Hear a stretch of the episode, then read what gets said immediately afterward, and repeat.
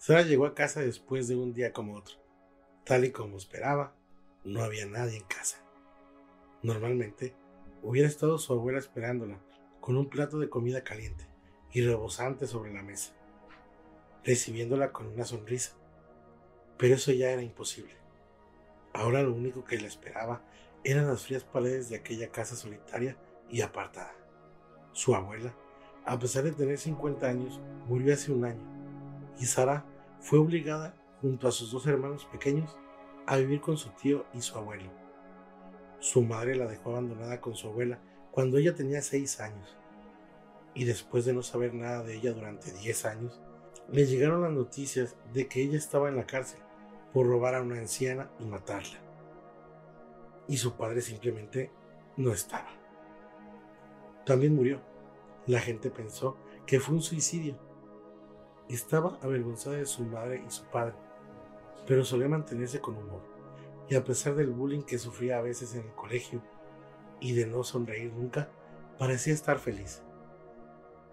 Era una persona seria y algo fría, pero a la vez sabía mantener un humor algo negro, que no sabía por qué, pero solía agradar a algunas personas, aunque fueran pocas. Más de una vez pensó que quizá le hacían bullying por su aspecto. Pelo rubio cortado en capas por los hombros, podía parecer un chico a veces. Le faltaban un par de dientes arriba, ya que los perdió una vez que le pegaron unos chicos en el colegio. Y cicatrices de su dulce rostro había sido cubierto por tres cicatrices principales. Una en la barbilla, una en la frente y otra en la mejilla izquierda. Entró a casa con un hábil movimiento de llaves que había tenido que practicar para no hacerse daño cuando trataba de girar la llave, puesto que la cerradura estaba algo vieja y era difícil de abrir. Entró en la casa vacía y se dirigió hacia el refrigerador para comer algo. Después fue a su habitación a escribir en su diario. Puede sonar infantil, pero tenía un diario en el cual escribía todo lo que le preocupaba tanto cuando sus compañeros se metían con ella como cuando su madre trataba de llamarla desde la casa para contarle cosas que en verdad no le interesaban. Comenzó a escribir sobre su día. No pasó nada de nuevo, la verdad. La gente había normalizado tanto sus insultos hacia ella que ya no le importaba tanto. Se había convencido de ellos de tal forma que podía llamarse a sí misma hasta palabras que le daban arcadas pronunciar. No tardó mucho en dejar de escribir, puesto que había sido un día como otro.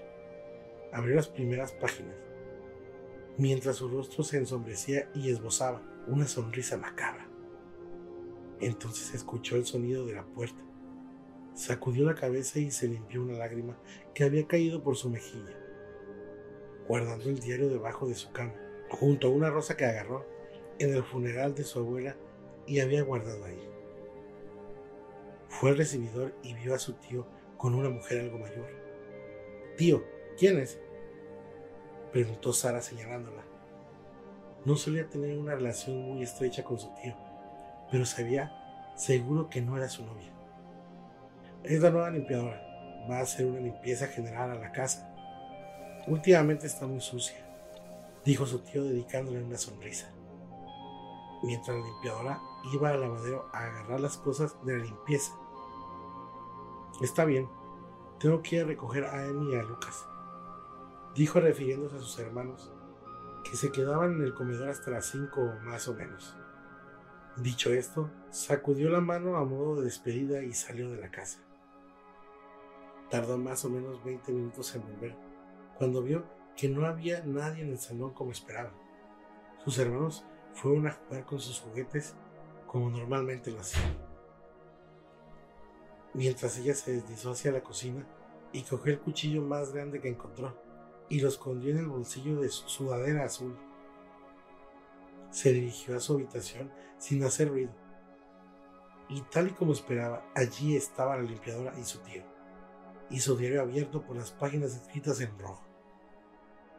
Lo estaban leyendo con un rostro de horror. Sara soltó una carcajada agarrando el cuchillo con fuerza sin sacarlo aún de su bolsillo. Sara, yo, dijo su tío, soltando el diario sobre la cama. La limpiadora simplemente se dio la vuelta y fue a otra habitación, dando por hecho que aquello no era asunto suyo. Es un secreto.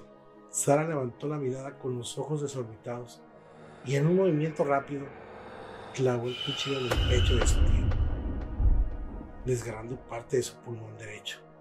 La limpiadora, al oír un grito de su tío, corrió hacia la habitación, donde se encontró con él arrastrándose por el suelo, ahogándose con su propia sangre. Ella soltó un grito, pero un objeto metálico se posó en su cuello. Sara estaba detrás de ella, apoyando el cuchillo y agarrando uno de sus brazos desde atrás. Era un secreto, dijo con una voz tranquila y perturbada, mientras deslizaba el cuchillo sobre su cuello y la dejaba caer en el suelo, ahogándose con su sangre, al igual que su tío. Han sido encontrados cinco cadáveres en una casa de las afueras. Entre ellos, dos pertenecen a menores. Dos cuerpos fueron encontrados en una habitación, donde en la pared estaba escrito con la sangre de las víctimas.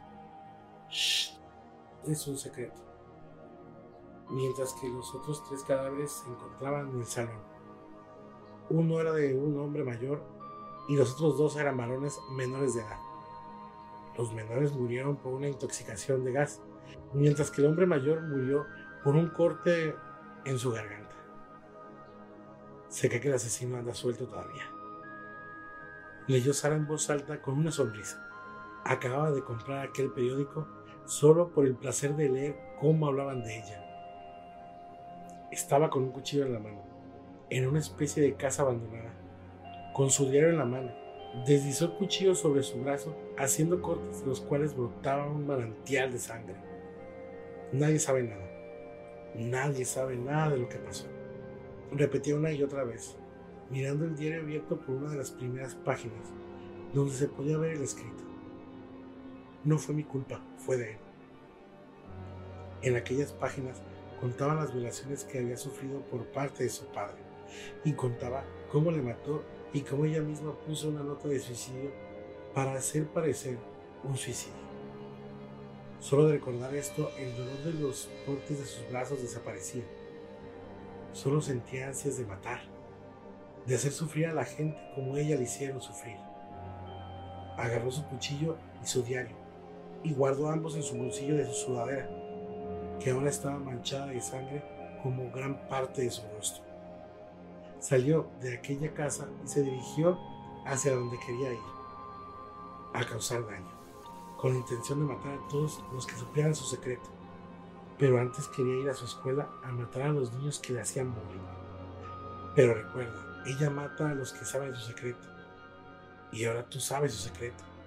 Así que si notas algo metálico posarse sobre tu cuello mientras duermes, da por hecho que tu vida ha terminado. Porque Sara estará detrás tuyo, dispuesta a hacerte olvidarle. Si el video te gustó, no olvides dejar tu like, compartir y suscribirte. No olvides seguirnos en nuestras redes sociales que aparecen aquí en la descripción. Y recuerda, nunca estás solo.